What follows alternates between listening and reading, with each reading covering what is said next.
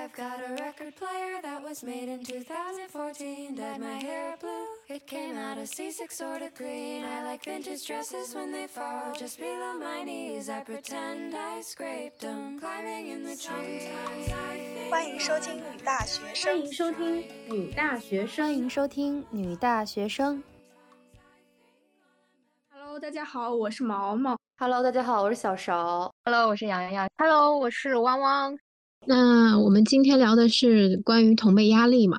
其实这个话题在我们的听友群里也是这个讨论很多，因为大家都想听这样的话题。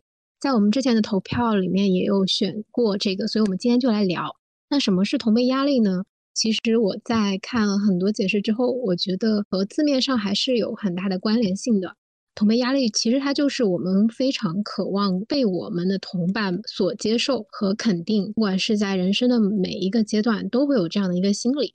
那如果说我们相比于我们身边的人表现出一些不同的行为，或者说我们没有跟上他们的时候，我们内心就会产生一种压迫感，会觉得我没有和别人保持一致，因为想要从众，甚至是想要跟别人同步的成长，所以感受到的压力。我觉得可以算得上是同辈压力吧，所以，嗯、我今天的第一个就是想跟你们聊一下，你们在成长的过程当中啊，有没有感受过什么同辈压力？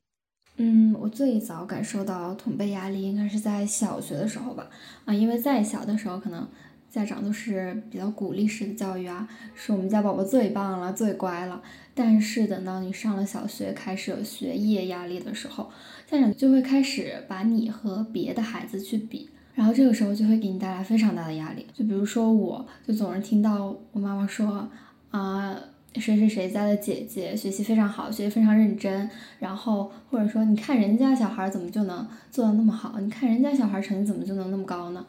就是这个时候会让我不由自主的产生一些和别人的比较，然后去关注别人的成绩啊，还有别人招不招老师喜欢啊之类的，或者是，嗯，小学的时候会形成那种小团体嘛，然后就是说，呃，我的人缘好不好，有没有很多的团体愿意接纳我这种，然后这就是我想分享的，在小学阶段感受到的同辈压力。那么我也想分享一下，就是我中学阶段感受到的一个同辈压力吧。在高中的时候，就是人际关系。为什么是这样一个点？因为我当时在高中的时候呢，我觉得人际关系是分两个方面的。第一个方面就是跟老师的关系，第二个方面是跟同学的关系。我是属于那种跟老师关系很好的那种学生，然后私底下。老师也会跟我讲题，会跟我聊最近的状况、学习状况、生活状况。然后我跟我们班上的同学的话，就没有说是所有的同学都很熟，我会选择性的跟一些朋友很熟。所以我们班上其实当时有个女孩子，她性格非常开朗，然后女孩子们都特别喜欢跟她玩，男孩子也喜欢跟她开玩笑。只要是提到我们班，那所有人都会知道她的名字。当时交际花。对，因为这个词我不知道能不能这么形容，我还挺喜欢他的，但是，嗯、我也怕就是大家会觉得我对他的评价会不会有一个误解？其实没有，嗯，因为我知道我的性格特质吧。当时为什么就是跟老师走得更近一些？老师非常关心我，然后把我分在了一个讲台旁边的那个座位。就一般来说，可能高中的时代有两种学生吧，我们当时一种是。非常的闹腾的学生，老师会把他分到旁边；还有一种就是非常好的学生，我很不巧两种都不是，但是我是那种非常想要好的学生。然后我坐在那旁边，就发生了一个事情，就我没有同桌了。那么我没有同桌了之后，我就天天可以看得到，就是其他的人跟同桌玩的很开心，然后我没有同桌，我就挺失落的。当时会觉得孤单啊，是啊，就特别的孤单。但是老师安排在那里，每天就会问我：“你坐在这里听讲听得怎么样了呀？然后今天有没有什么题目没有懂呀？你可以来问我。”我当时又不敢拒绝老师的好意，一方面是我跟老师关系很好，但另一方面我又觉得我是不是因为这样做割舍掉了一部分跟同学之间的亲密的可能？虽然我是有朋友的，但是在高中非常的困惑，然后我会感觉到那种人际交往给我带来的一些同辈压力。当时大家就是想跟同龄人在一起玩耍嘛，但我可能就算是一个小小的例外吧。你难道一个人坐那个位置坐了一整个高中吗？是在高二之后，我们分到了理科班嘛，然后我跟当时的班主任就聊了很多，他很关心我，所以他会经常性的把我分在一些前排呀，或者是靠在讲台两边座位，比较特立独行的位置。对，是的，这样的一些机缘巧合，也使得我在高中的后半部分的生活里面，大部分就处于一个这样的状态。对，感觉其实高中阶段很多好朋友都是上课讲小话，情感而升温的。是的，是的，真实啊，我感觉学生时代就是会很害怕孤单。嗯，很害怕一个人吃饭，一个人上厕所。是的，是的，上厕所要结伴。对，我感觉那个时候，我还记得我姐姐，她那个时候就很为一件事情烦恼。当时跟她一起吃饭和一起上厕所那个女孩，她并不想继续跟她玩了。我说：“那你为什么不跟她绝交呢？” 好幼稚的一个词。然后她就说：“因为我假如跟她绝交了，我就没有人吃饭，没有人上厕所了。”然后我就说：“那好吧。”是的，我就觉得在嗯学生时代的话。我们还是很希望有一些人跟我们做同样的事情，会找到一些同伴，以确定我们在这个阶段做的事情得到别人的认可吧。特别是同龄人的认可，应该大家都会有。那在其他的方面，你们有没有感受过同辈压力呢？想到一个很搞笑的，不知道这个算不算？就是我在上大学之前，在家里很闲，然后我就一直刷小红书，然后小红书上贼多美女了。然后我看着就开始容貌焦虑，我开始 去抖音上找一些看脸博主，然后我就去看自己的三庭五眼，看自己的各种比例，然后我说哪些地方可以去微调一下，真的很搞笑。所以你当时想做什么项目呢？我当时说去把眼睛埋个线，然后把那个双眼皮扩大一点。啊，因为我一睁眼，那个双眼皮就会不见了。啊，就是那种小扇形双眼皮，是不是？啊，是的。然后还有什么，去弄个鼻子啊，把它弄得更精巧一点啊。还有就是把下巴弄长一点点，因为我下巴有一点点后缩，我就想着之后什么时候去微调一下。其实之后我去学校，我就觉得是我还没上大学，我太闲了，才会想这种东西。对，很多时候是因为是你自己，所以你才会去在乎，你才会去揪着你的每一个细节去认真的看自己哪儿还有问题，哪儿还可以再提升一下。像我，我觉得我在这件事情上可以稍微有一点话语权，我可以站在我的角度来跟大家讲一下这个事情，因为我也会在小红书上面发一些美美的照片什么的。其实你点进我们的小红书主页，你可能看上去都是一些很漂亮、很光鲜的。那种美照，甚至我觉得，特别是小红书，我觉得大多数的美女都好像是那种没有经过修饰的那种天然的氧气感的素颜美女的感觉。但是你看到的其实只是别人精心装饰过的自我橱窗罢了。我们看起来随意的照片也是，至少我啊，当拍照当天肯定是有化妆、素颜妆，然后也肯定会 P 图。首先要找好看的光线、好看的角度，然后要穿漂亮的衣服，最后才能够拍出好看的照片，并不是随手一拍就能够好看的。像我在家不打扮、不收拾的时候，也不就是一个黄脸婆。所以说，像是光鲜亮丽的背后的那些狼狈不堪、那些鸡毛蒜皮的小事儿，我们都先过滤掉了。大家往往只会被我们的光环效应所蒙蔽，看到的。最后那个结果，而没看见那个过程，就觉得怎么别人就能够那么轻松成为那么好看、那么漂亮的？但其实没有的。我觉得，特别是现在这个社会上，我们这个时代，每个女孩都是好看的。只要你自己会收拾、会打扮，每个女孩的上限都很高，就能把自己弄得很漂亮。哦，是的。就是没有人会在线下就去呃看你呃，就像小红书上面的那些名词，然后去看你鼻基底有没有凹陷呀，看你眉弓高不高啊，看你是不是平头啊。其实这些在线下都就是动态的情况都很难注意到。对，像是这些名词都是资本家创造出来的，它就是创造我们这些焦虑，然后让我们去买它的产品。大家不要被骗了。就我刚刚听小勺讲的这个容貌焦虑，我想说，真的，女孩子，嗯，从小长大的过程当中，真的都会因为这个而困扰。然后我们看了很多呃网上的信息，包括一些光鲜亮丽的图片，也会开始有一些焦虑啊，或者是不自信。但是其实我觉得有时候这个同辈压力，它的表现可能不仅仅是，嗯，来自于这个网上啊。就我有一个很大的感触，就是我上大学之后，我发现同辈压力很多来自于，嗯，比如说我们学校，或者是跟我差不多大的，甚至是比我小的一些。学弟学妹，不知道你们有没有这样的感触？对，完全我非常有同感。正好刚才小学、中学、高中讲到大学，我感受到同辈压力最大的一个阶段，其实就是再精确点，就是大二的时候。大二的时候，我们刚刚有一批新生入学了嘛。虽然我当然是一个大二的学姐了，但是我感觉第一年在学校里待着，因为口罩的那些原因，并没有什么上学的实感。结果在我还什么都不懂的时候，突然又有一批新生进来了，而且感觉他们比我还玩的溜。对于学校各种规章制度，就是他们在拿着清楚这些规则之后玩这个游戏。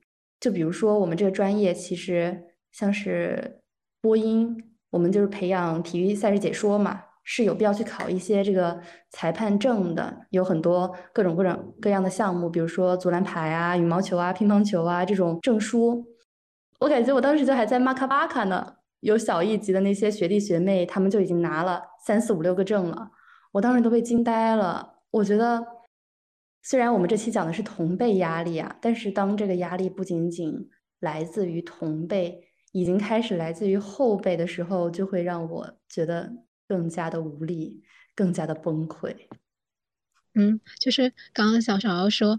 看到比自己小的那些学弟学妹，他们比自己还努力的时候，会产生那种同龄压力。我真的太有感触了，因为我因为我现在就是读研嘛，然后比我小的学弟学妹上来，我就发现，天呐，我研二做的事情，人家研一就开始忙活了。我想到了我同辈压力最大的时候，应该是我考研第一年失败的时候。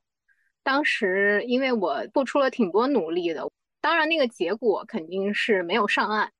然后呢，我加了很多的那个跟我一样在考研的人嘛，他们最后在朋友圈发那些喜报，然后成，我当时就是觉得天呐，所有人都考上了，然后只有我一个人默默的被抛下了，我心里特别难受。当我回过头来看，我就发现哈，那两年大家都是很迷茫的，不管是你是选择考研还是工作，我身边的人总想跟彼此一样。对我刚才听汪汪讲朋友圈，我就经常刷朋友圈的时候，我感觉我是朋友圈里面最废物的那个人。然后我想给大家分享一个小故事，也是我最近身边的一个朋友。我跟他聊天的时候，他就跟我讲，他跟我分享，说他自己最近干了一些大事儿。然后就很好奇，我说什么事儿啊？他说他把自己朋友圈关掉了，他已经关了一个月了。然后他说这个月他感觉自己心情很舒畅。嗯，但也不是，还是有一些小小的例外，就是因为还是有一些消息、一些热点什么的，他觉得有些朋友圈还是需要去看一看的。他当时就给自己每周定了一个一周的一天的一个晚上的时间，可以打开朋友圈再刷一下。但是他说，当他经过了一周没有刷朋友圈，那个晚上再刷的时候，他觉得刷的都是一些很无聊的东西，他刷完两下也不想再刷了。然后他这个想刷朋友圈的这个心情也被冲得越来越淡，越来越淡。他就平常也不会把很多的时间浪费在刷朋友圈上。我觉得真的好棒啊这件事情，因为我就发现我自己有时候拿着手机打开微信回消息，没消息回了，我就自然而然的点到朋友圈那个界面，就开始刷朋友圈，可能都没有什么新的消息，就来来回回那么几条，我就刷很多遍。而且其中有一些，说实话，真的都是一些非常无用的垃圾信息，就你根本就不会从中得到一些什么，还会徒增焦虑。我也总是干这样的大事，我是那种间断型的，就是有一段时间关掉，有一段时间打开，就是看我心情的那种。我要是觉得看的有点烦了，我就会关上。我记得之前第一次关朋友圈，也是就是觉得朋友圈有一些内容会让我感到焦虑，然后我就把它关掉了。然后我只会定期去看一些那种我觉得他会发一些有用的东西的人的朋友圈，然后我就会点进去定期看。然后我还会有朋友问我说，为什么不来给我点赞？那你怎么回呢？我就说啊，我现在去点。女人还怪好的嘞。嗯，但是我觉得朋友圈其实也不全是给我们带来不好的东西啊，带来焦虑。我就想给大家分享一个故事。我有一个朋友圈好友，就是我跟他的交往只来自于朋友圈的点赞、互动、评论。大家应该也都有这样的朋友吧？我们私下就很少聊天。他是我的一个高中同学，但是我们不是一个班的。这个人的经历就很奇幻。他呢，在高中时期因为种种原因 gap 了一年，所以他变成了我的学妹。然后我大一了，他在高三，就是当时我已经上大学了，所以有闲心去关心别人的生活。他那段时间吧，接触到了纹身这个东西。首先就是他呃本来就喜欢画画，其实一开始我还觉得挺离谱、挺扯的，就是他都快高考了，还不停的发朋友圈分享自己画啊，分享自己去纹身什么的。其实求生欲一下，我也不是对纹身这个事情有什么偏见啊，只是觉得高考这么重要的时刻，实在没有精力能去分散做别的事情。我每天学习就已经感觉要累死累活了。当时我印象特别深刻的一个朋友圈，就是他分享了自己的照片。那天是高考的当天，他穿了一件 T 恤，一条短裤，然后他两条露出来的手臂上面全都是纹身。我敢保证，他那天一定是所有考生当中最醒目的那一个。我当时就觉得好牛。结果他高考完之后，真的就马上去学了纹身，然后每天都会在朋友圈打卡，每天都在进步。而且高考成绩出来的时候，我记得他考的也还不错，因为他成绩本来就挺好的。之后的专业呢，也是选择了一个虽然不是艺术生，但是也是跟美术跟设计有关的专业。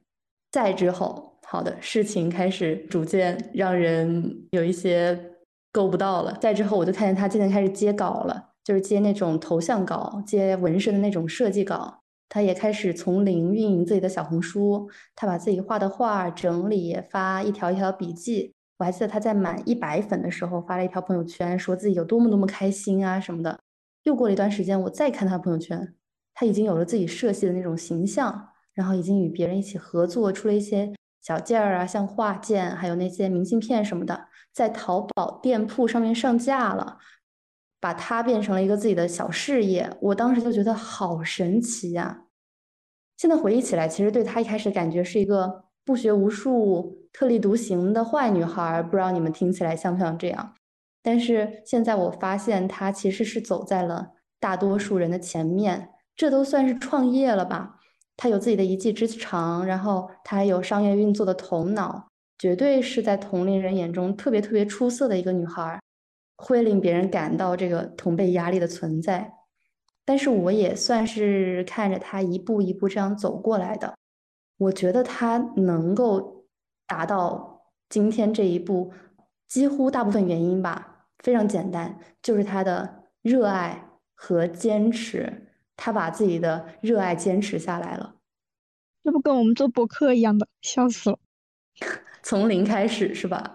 是的，是的，我好佩服她呀。对呀，我真的超级佩服这个女孩子，因为我跟她的关系也没有这么近，然后我不知道她会不会介意我把这些事情分享到我们的博客上面。我们都很喜欢她这样的。我们刚刚不是说到朋友圈嘛？我就是觉得，确实在很焦虑的时候，网上都会说让我们不要太去关注外界的信息，然后把外界信息屏蔽掉。但其实，嗯，就是在成长的时候就这样子也不是很好的，就会与外界脱节。就我们可以把它们放在一个，就储存在一个地方，就是把外界的信息放在一个小箱子里，然后你之后觉得你有时间了，你有心情了，就去看看。嗯，但是我感觉。不是谁都能很好的把握这个时间的，就像你可以决定自己什么时候开，什么时候关，但是我都没有这个信心，我可以 对我关过，对我没关过，确实，但我确实就是我关闭朋友圈，就我之前关的时候，我会有那种害怕错过重要信息的那种恐惧感，就是我还害怕我关掉这一次，好，那我是不是会错过一些很重要的？人发一些很重要的东西，但其实我关了几次之后，我发现对我的生活没有干扰。哎，虽然我没有关过朋友圈，但是我有一个跟以前不同的变化，就是我不去看微博热搜了。我记得我以前是有这个习惯的，就每天就点开那个微博热搜，看见就是热搜前面今天发生什么事儿啊什么的。但是我已经很久没看了，我感觉我也就还好，感觉是的，并不会错过什么真正的大事儿。是的，是的，因为真正的大事儿，你身边的人都会告诉你。是的。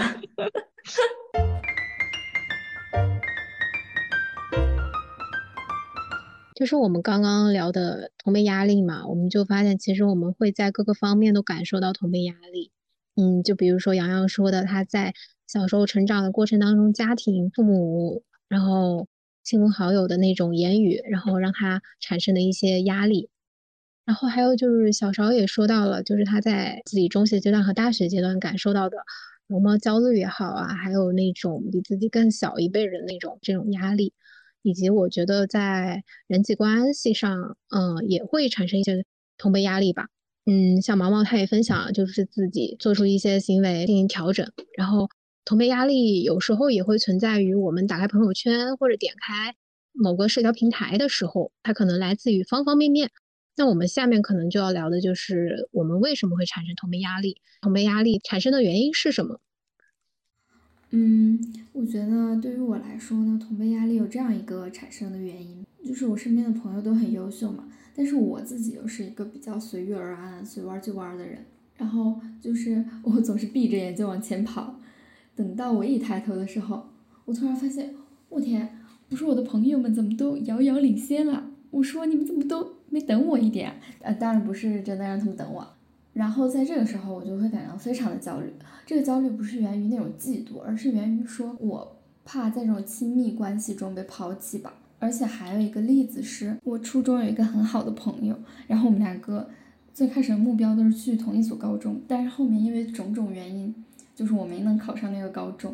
然后在这个时候，我们两个谈论的东西就变了，就是我我那个高中是有点。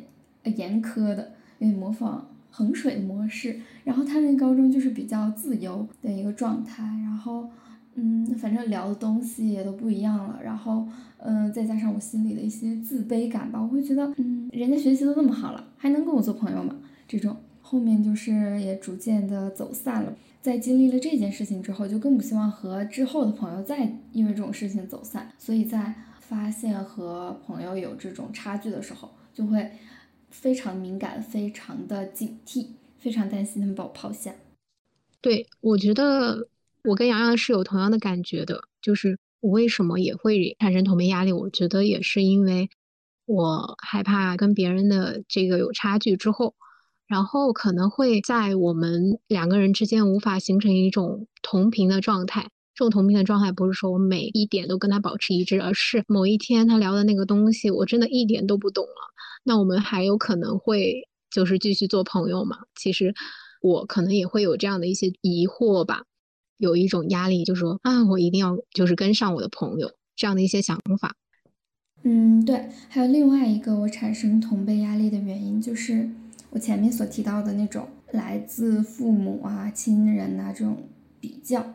在我小的时候，拿回成绩给父母看的时候，就我自己可能觉得啊，这个成绩考得不好不坏的。我还比较满意，在我可以接受那个点，但是我爸妈就会说，嗯，你成绩怎么考成这样啊？怎么不是最优秀的呀？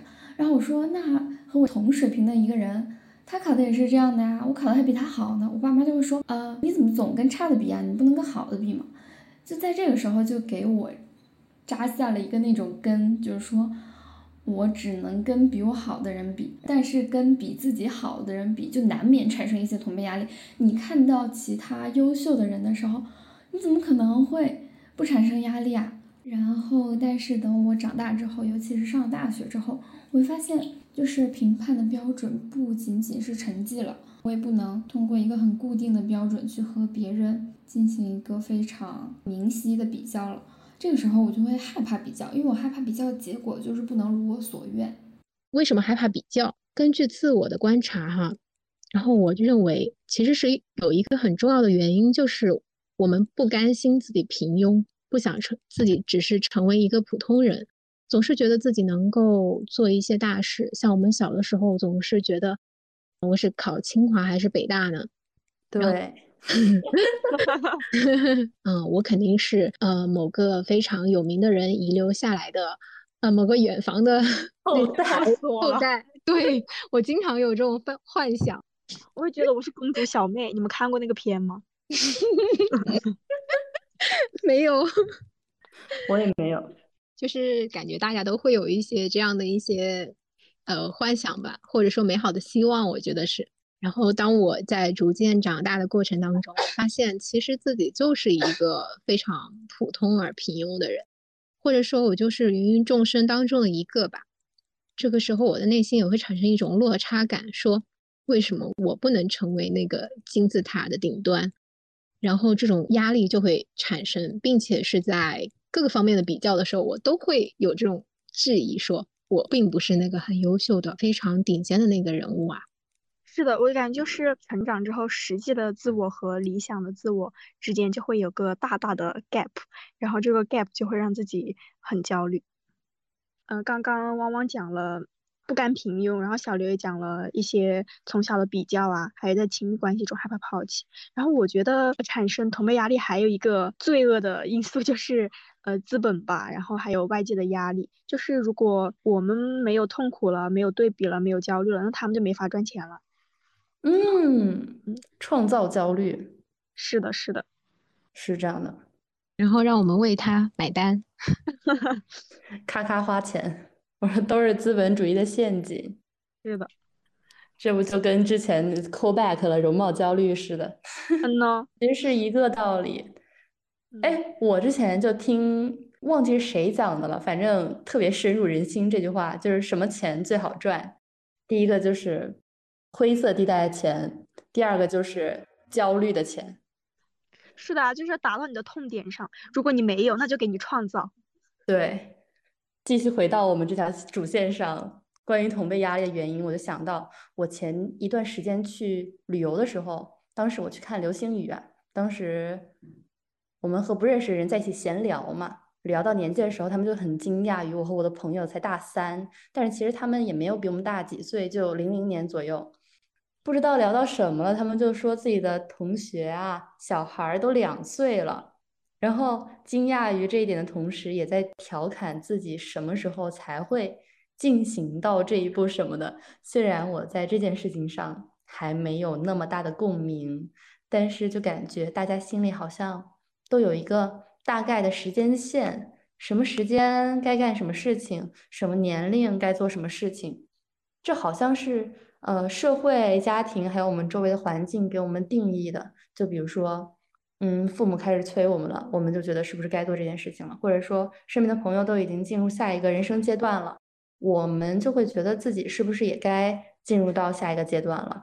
但是这个真的有那个标准吗？没有，没有是吧？社会你已经得出结论了。大家烦恼了这么久的问题，你迎刃而解了。啊，没有没有没有，我乱说的乱说的。哎，小勺说的这个社会的时间线，让我想到前段时间有一些比较很火的一些说法，在网络上，不知道你们有没有看过？就是很多人都说我们要逆社会时钟，比如说啊，我们不要按照社会给你安排的时间线走呀，人生不是轨道而是旷野啊，这种说法，你们有看到过吗？有啊，我我我还刷到过很多那种视频，就是要逆社会时钟，然后解释社会时钟是什么东西这种。嗯嗯嗯，但我忘记它的定义了。对，然后之前我也是看到这些，我后来就看了一下，就是社会时钟，它其实指的就是在我们每一个人生阶段，社会都会给我们一个具体的一个时间的事件安排，比如说我们在。高中的时候就应该读书啊，十八岁的时候考上大学，然后二十二岁进入第一份工作，二十六岁的时候结婚等等这种啊生活事件的时间表。那么如果我们在这个社会时钟安排之下有所偏离，就像我们刚刚说的同辈压力一样，跟别人不一样了，那我们就会很焦虑，对吧？然后这个社会时钟，很多人说。啊，我们要按照它走，也有很多人说，嗯，我们不用。现在很多互联网上的那些观点说啊，不要按照它走。我这里特别想分享一个故事，就是我想分享两个女孩的人生的故事，我觉得很有意思。她们有点像是那种交错的人生。就女孩 A，她在二十八岁的时候结婚了，然后三十岁的时候生了孩子，生活非常美满。然后女孩 B 呢，就三十二十八岁的时候离婚了，然后三十岁的时候丢了工作。他们好像刷到过这个视频，是吧？那可能听过吧？那。反正就讲好，就女孩 B，她就看起来她其实，呃，在三十岁那个阶段其实挺失败的，但是之后又发生了转机，在四十岁的某天，女孩 A 就发现自己的丈夫出轨了，然后第二年就离婚了，然后女孩 B 她因为一直在做自己的事业，所以她的事业处于巅峰状态。那么，就当女孩 A 还在为自己的工作呀、自己的那种呃世俗生活而烦恼的时候，女孩 B 就在自己非常光鲜亮丽的办公室里面侃侃而谈。我们就觉得，在这个阶段，四十岁这个卡点，女孩 B 似乎就活得非常非常的漂亮。但是之后的那种人生拐点又出现了，就女孩 A 她五十二岁开始写文章，并且出了自己的书。女孩 B 呢，因为之前一直忙于工作，她就把身体搞垮了，现在住在医院里。嗯，然后在五十岁的时候，他们又经历了不同的状态。到了后来，转机又出现了。就女孩 A，她和自己的孩子嘛，她当时是有孩子，然后跟自己孩子闹矛盾，然后家庭也不是很，她跟她的孩子关系不是很和谐。然后女孩 B 呢，她当时遇到了一段黄昏恋，然后还算是在她比较痛苦的时候拯救了她。那么等到两个女孩都七十多岁的时候，女孩 A 之前一直在创作，那女孩 B 呢，她失去了她之前的那个爱人，然后住进了养老院。到最后，他们的结局就是一个女孩是因为疾病死去，另一个女孩是死于非命。这个故事就很真实，我觉得在人生很长线里面看是有高峰和低谷的。你在每个阶段做什么事情，也不可能完全按照时间线来，因为很多事情它都是意料之外发生的。是的，是的，对，我觉得就像汪汪刚才说的这个故事一样，不到最后谁也不知道谁能笑到最后，但是你也没有办法分出这两个女孩哪一个就是。更加跑在前面的谁赢了谁，其实说不出来的。而且像是社会给我们安排这个时间线，很多时候计划是赶不上变化的。而且我觉得就是慢慢长大才明白，很多事情都是赶鸭子上架才学会的。你真的没有办法做好充分的准备。比如说你按照社会的时间线，你去做这个准备，但用不上，有时候是的。你让我想到有些人的人生，他是高光式的。就是他整个人生只有一两个高光高光时刻，然后这个高光是非常鼎盛的，然后其他的可能除此之外就都是平平淡淡，对平可能是比较暗淡或者在挣扎在摇摆的那种状态。然后有的人的人生其实是平淡的，然后是那种平淡且幸福的。每个人想要的都不一样，我感觉这个和那个点很像，就是你的人生是想要。成功还是要幸福，就可能大家都说这两个我都要，但是你是会有一个比重的。就如果你是那种特别追求成功，把成功摆在第一位的人，那么是需要去舍弃一些东西的。对对对对对。然后有些人就是希望平平淡淡的活得幸福一点，其实就不用在意别人的那种社会地位啊。嗯，是的，是的，我感觉有一点点像，但是我也没有说的很好了。是这样的。就是不管是谁，肯定都有属于自己那个闪闪发光的十五秒钟。有听过这句话吗？好像，哎，我感觉就是你之前不是说什么人生就是活几个瞬间什么什么的？哦，对。但其实就是为了几个瞬间。其实是真的，就是有的人其实不是的，有的人的那几个瞬间是非常闪亮的，但其实大部分人的都没有，都是比较平淡的。是的。而且那个瞬间的亮度其实不一样，有的人可是是小小的。光芒，但是有的人其实就是很大很大，就我觉得这种也没法比啊。对，确实，我对小勺说的这个人就是活十五秒这个非常认同。如果说让我的人生只缩为十五秒，然后十五秒钟都是不同的画面，我非常愿意，我宁愿舍弃其他的所有。对啊，就是这其实最近可火了。怎么不冲浪？什么小红书上面那个视频，就很多人做自己的属于自己的十五秒人生纪录片，好像是这样。就脱节了。就算是我觉得吧，比较普通平凡的人，你也能塞满这十五秒。我还没有。真的假的？就是我找不到那些让自己特别满意的嘛。嗯，因为你对自己要求比较高。在这里说个题外话，就是其实有人问过我，我更想要幸福还是更想要成功？就这两个占比，我哪个在前面？嗯，其实我以前一直以为我是成功摆在前面的。嗯嗯，就是我觉得我是一个追求事业上的成功的人。但其实我想了想，其实我不是这样的人。就是我这两个比，就是这个比重可能比大部分人的成功的比重要多一些。但是，但是其实我的幸福比成功的需求更高。好吧，这是我最近的洞察。哎，其实还挺好奇的，我想知道毛毛你是怎么进一步的洞察到了自己对这两个比重的需求和看重？因为我之前是觉得，就是我想要那种我之前对自己未来生活的想象，是那种像电视剧那样站在自己的房子里面，然后呃看下面的呃遥望下面，然后觉得然后事业上很就是很忙碌啊，然后一个人那种嗯处理各种事务啊，然后那种快感。但是我想了想，就是如果我没有伴侣，我没有亲情的温暖，然后各种各种吧，我觉得就是我能不能过呢？然后我就思索了一下，我感觉不是很，就是其实我是需要情感的一些慰藉，就是需要那些很毛茸茸的部分。嗯嗯，我感觉我是一个这样的人。如果说对未来的畅想吧，如果是那种是一个人吗？就还是说是有家庭，然后也有事业的，那我觉得我会觉得我的事业的部分可以不要那么多，就是还是需要有家庭的部分在。我不想要之后一个人，我就是真实面对自己。我的回答，每过一个阶段，然后对之对那种未来自己生活的想象就会发生一些变化。是的，是的，感觉又离自己真实的和想要的生活更近了一步。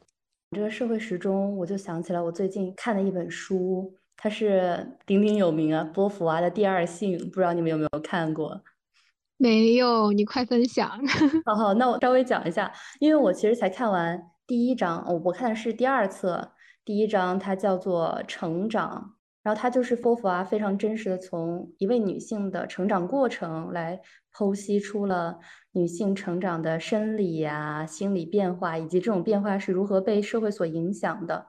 我看完之后就给我一个新的感悟。有没有一种可能，我们每一个阶段所经历的那些烦恼、经历的那些焦虑，其实都是我们成长道路上的必经之路呢？这伟大的作家波伏娃，他都已经给我们总结好了每个阶段的大部分女性问题。我有一个印象特别深刻的片段，就是他说，经常我们大家都会认为女孩比男孩要早熟，对吧？实际上，是的，是的，是的，对吧？如果一个小孩他更接近成年人的阶段，这是因为这个阶段在大部分女人身上传统的是处于更幼年的时期，可能会有点绕。他是怎么解释这？对，可能会有有点绕，让我来给大家解释一下这句话。就是他举了个例子，就比如说洗碗这件事，反正我觉得哈，身边至少我感觉都是。让女孩去洗碗，不会有就是家家里是男孩，你让男孩去洗碗，就是经常。我不是说一个绝对性的观点，大部分人都是这样的，就好像一个家庭里面有女孩有男孩，经常就是让女孩去做这件事情。是的，很多这种论调，对吧？而洗碗这件事情，我不是说一个绝对化的，在这还是求生欲一下，就是 他。在大部分意义上就被认为是女生母亲的一个义务，而这个义务，它最顺其自然的分担到了女孩的身上。女孩就在更小的年龄阶段承受了成年人应该做的事情，所以她会更早的接近成年人阶段，所以女孩会更加早熟。和具体的一些解释啊，对。就是在这本书里面，他就会有一些，就很多例子，让你感受到他所表达的观点。我可能讲的也不是特别好，大家可以去读一读这本书。我当时真的也就是随便看了一眼，然后就被震撼到了。我看完就觉得，我要是早点知道这本书就好了。我觉得我自己太无知了。作为一个 我以为我是一个女性主义的拥护者，所以说不知道自己无知才是无知者的通病。这里面解释了真的有很多，我以为是我们每个人只有我自己产生的那些焦虑，但是我读完之后发现，原来大家都一样。原来我们女孩从小到大经历的那几个阶段遇到的阻碍和困境，其实都差不多。我自己以为是只有我自己的一些小九九什么的，他都说出来了，而且分析的很透彻，就像是剥洋葱一样，指出了问题背后的那一层层根源。就像是他所主张的，女人其实不是天生的，而是后天形成的。我觉得这句话很打动我。呃，不是你刚刚这句话，就是你之前说，呃，不是你之前说。就是你之前说那个，就是你以为是你自己心里的小九九，但是其实是每个女孩成长上的必经之路。就我觉得这句话特别打动我。对我看完的很震撼的感受就是这个，嗯，就是他真太牛了。所以我觉得我给大家推荐这本书，也是在不知道有一件事情的时候，你去毫无准备的迎接焦虑，迎接它会。给你更大冲击，但是当你知道有一些事情，就比如说你知道这是可能会经历的事情，你提前了解了一些事情之后，你就会更加有准备的去应对这些会面临的焦虑吧。是的，是的。哦，刚刚我们不是讲到时间线吗？我就想到我之前看一些公众号。然后去说一些就商界大佬啊，然后比如说马云这种，就是他们说他们是什么时候获得成就的，说我们不用焦虑，说每个人都有自己的时区。其实我当时刚看到的时候是会觉得，就它是一种鸡汤，然后是一种弱者的自洽，就挺傲慢的看的。但是我现在觉得，嗯，确实不是，有的人会在二十岁就会有人生的高光，有的人会是四十岁，然后有的人。平平淡淡的走完一生，就我觉得这其实不是鸡汤，让我想到小勺之前跟我讲的他的一些玄学理论。他说我们每个人的地图都不一样，什么？对我可以给大家分享这个事情，因为我最近在占星这个领域有了新的提升，然后我可以稍微给大家讲讲星盘这个事情。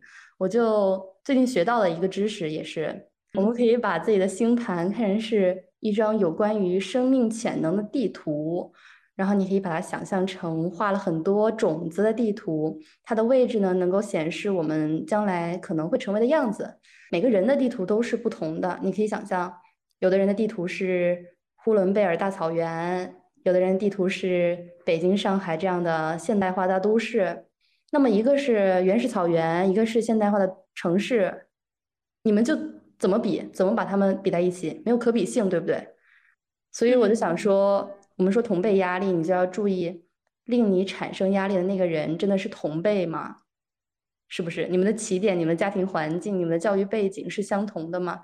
你们的追求是一样的吗？你们未来会走一条路吗？我们强行弱化了每一个人的背景差异，以为别人和我们是处于一个阶段的一个阶级的。以为别人跟我们是同辈而自行生出的这样一种压力，但实际上我们人和人之间的差距都是难以衡量的。每个人真的很不一样。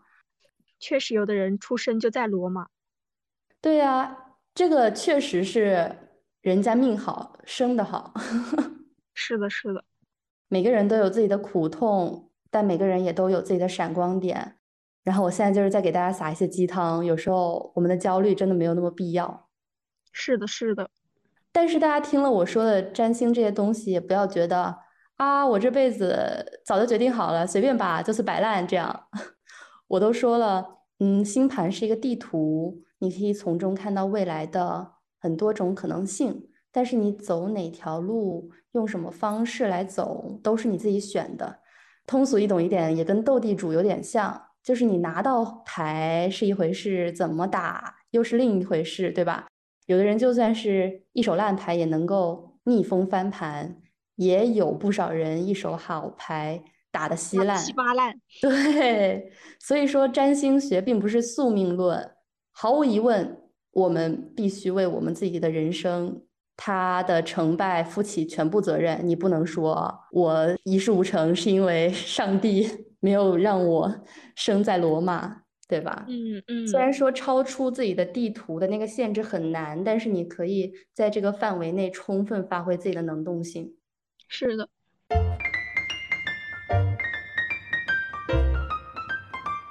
其实我觉得，呃，小勺刚刚讲的，让我们去看看同辈到底是不是同辈，其实就讲了一个我们同辈压力的解决方法。其实我们刚刚在同辈压力的原因那里涉及了我们想说的两个解决方法，一个是你认为的同辈真的是同辈吗？还有一个其实就是不要被社会的时间线所规训。嗯，对，毛毛说的这个不要被社会的时间线所规训，我有一个很深的感触，也是我最近在看一本书，米兰昆德拉的《不能承受生命之轻》嘛。我对于这个时间线和这个社会时钟有了新的理解。就我们一直都在说，不要按照社会给我们规定的时间线来生活，我们要逆社会时钟。但是呢，我想说，这种社会模式和社会时钟的存在，也是为了让我们不去承受太多生命的虚无感。虽然说这种社会时钟或者说时间线，它看起来是很沉重的。但是，也许就是有的人需要这样的一种沉重，填补自己的生命，才不会被这种虚无所包裹。是的，是的。听了汪汪说这个，就是我想说，我个人觉得，人生是轨道，也是旷野，就是要选择适合你自己的一个方向就可以了。我觉得这个说的好好啊。就是逃离社会时间线，其实也真的需要很深度的洞察自己，因为我觉得不按社会时间线走，其实比按时间线走更难，难很多。就这两个选择，其实每时每刻你都不得不做。但你选择逆社会时钟呢？你承受的外界的压力啊，内心观念的不坚定带来的左右摇摆，包括汪汪所说的需要承受一些人生的虚无，嗯，其实都比。按部就班的一些生活难太多了，嗯，而不是说我认为人生不是轨道是旷野，我们就能做到，就不是这样的。想分享我关于逆社会时钟我听到的两个观点，一个是觉得只有既得利益者，只有精英阶层才才能做到，就因为他们有了那些社会意义上的成功，拥有了这些，才会觉得哦，我确实是能去尝试一些不一样的事情。而另一种观点呢是。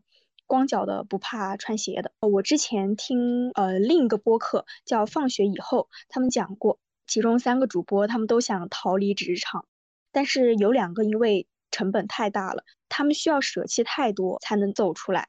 而在社会意义上没有那么那么成功的那个主播，他反而辞职去了荷兰，然后过得很开心。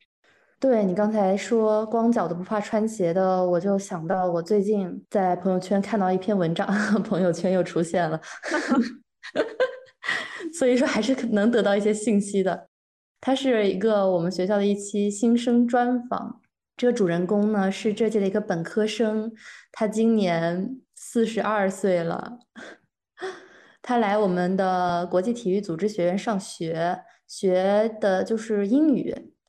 他是出生在农村，当时因为信息闭塞嘛，对于读书没有那么重视，也没有那么多的条件。当年他高考的时候英语只有三十分，所以当时就选择了直接去打工。那现在呢，他已经成家立业，有孩子了。他自己还是觉得英语很重要，当然他也是自己很喜欢学语言，坚持去学习，然后参加高考，今年就成为了我们学校英语专业的一名学生。我真的觉得好厉害。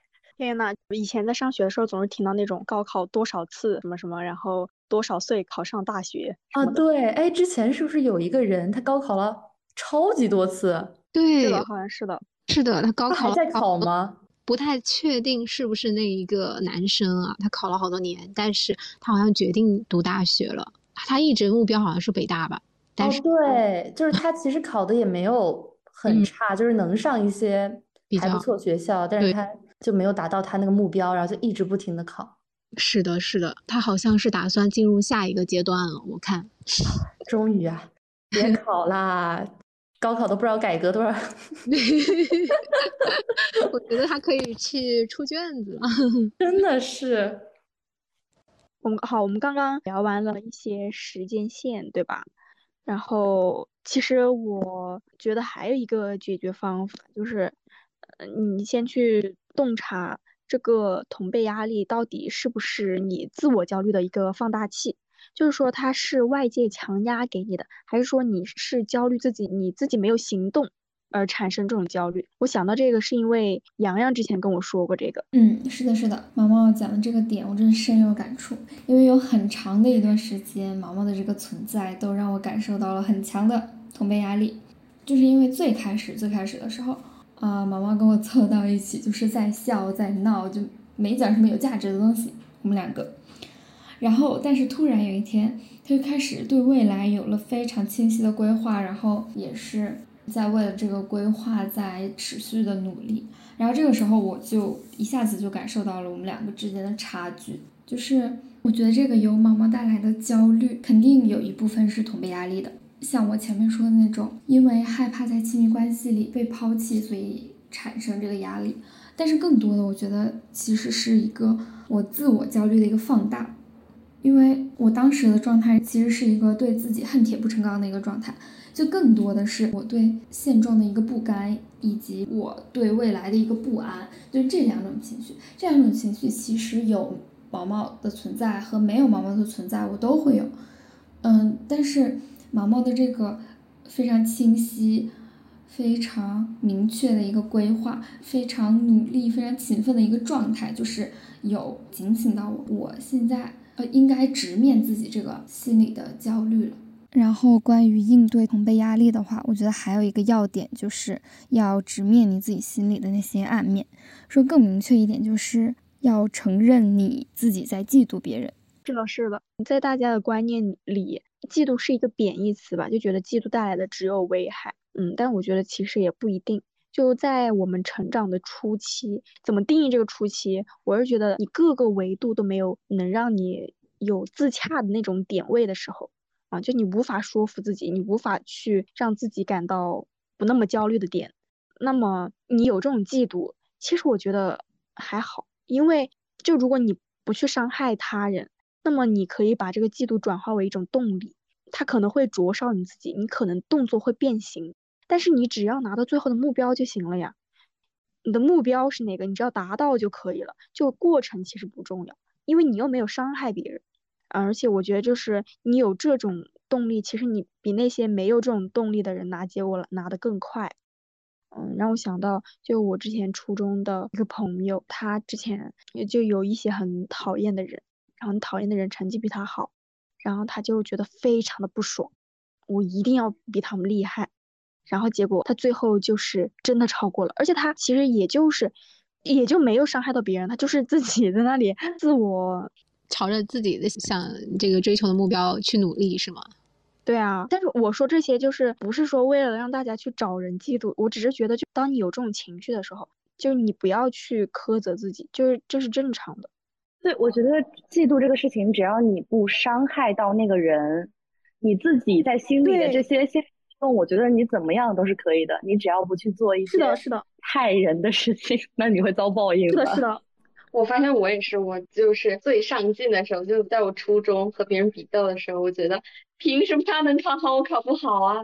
然后我和别人这种对比的时候，我就是学习最好的时候，在那个时候真的很需要这种嫉妒，或者是就是他们给的压力这种。是的，就大家不要去内耗自己，为什么有这种阴暗的情绪？可能都有一点，只不过是你没有把它很好的转化。对我们不要去忌讳讲出来这个事情。啊，我插个话，就是我会跟那些我羡慕或者嫉妒的人做朋友，很神奇。我会觉得他竟然能让我嫉妒，他是多优秀啊！我特别想接近他。然后比如说，可能他在某一方面特别厉害，我有点嫉妒他，我知道，但是对方不知道。但是我通过某个方式，然后接近他，然后靠近他，就是这样。然后发现，就慢慢的这种嫉妒变成了一种欣赏和自我的一种动力，就有一种哇，我朋友好优秀啊，我也要好好努力。说到这个，我还想到今天我还说了一个，现在我有点身边即世界，所以如果我身边的人都很优秀，都很好的话，我这个自己的小世界就会变得很好，然后就是会有一些向上的动力，对吧？嗯，对，我觉得身边即世界这句话一说出来，就觉得非常的有道理，非常厉害，就让我想到我。前段时间有遇见一个一个姐姐吧，算是，我觉得她是一个让我非常佩服的人。她是这样的，她自己可能不会做很多事情，但是她很会调动身边的资源。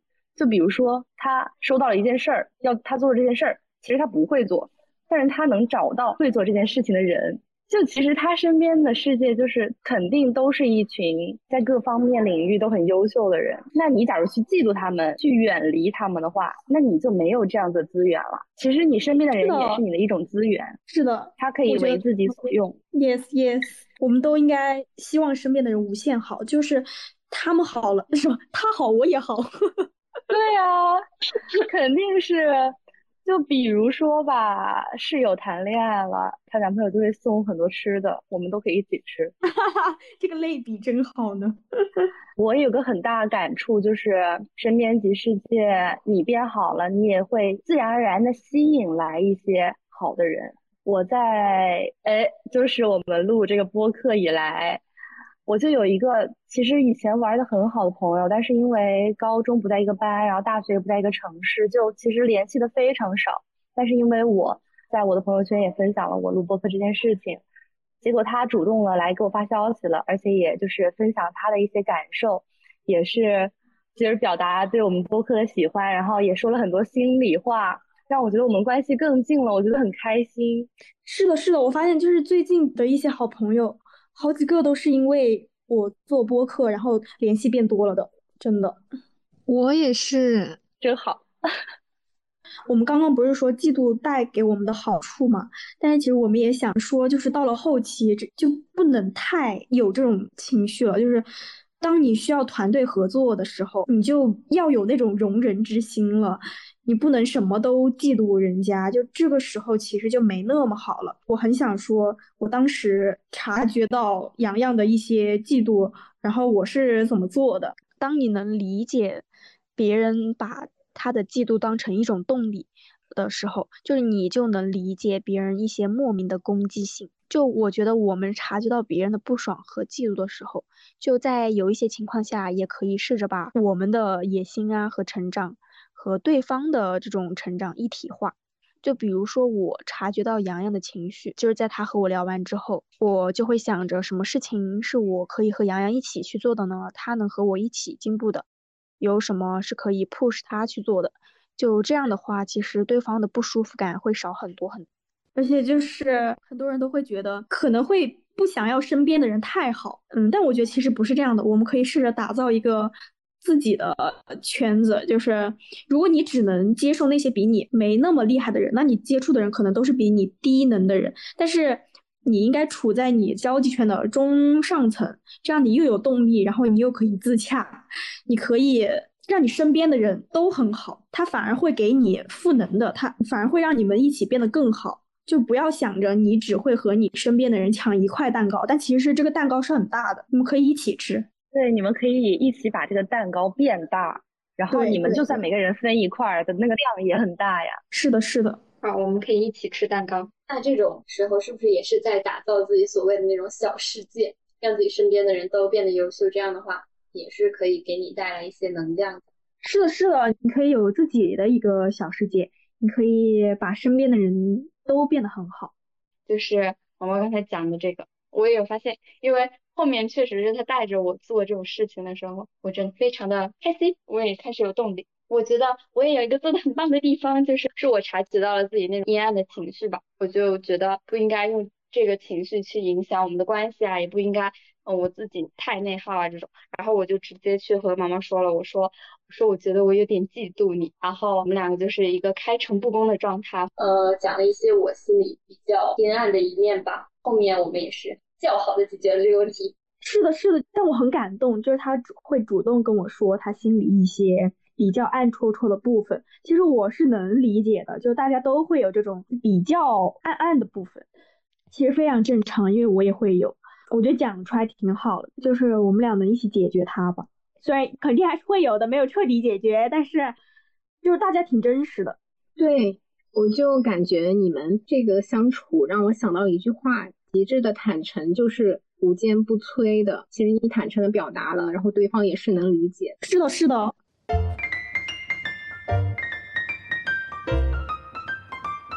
所以说啊，我们焦虑那么久呢，现在呢，也来回到我们自己身上看一看，我们身上有没有一些别人没有的小优点、小优势？你们身上有吗？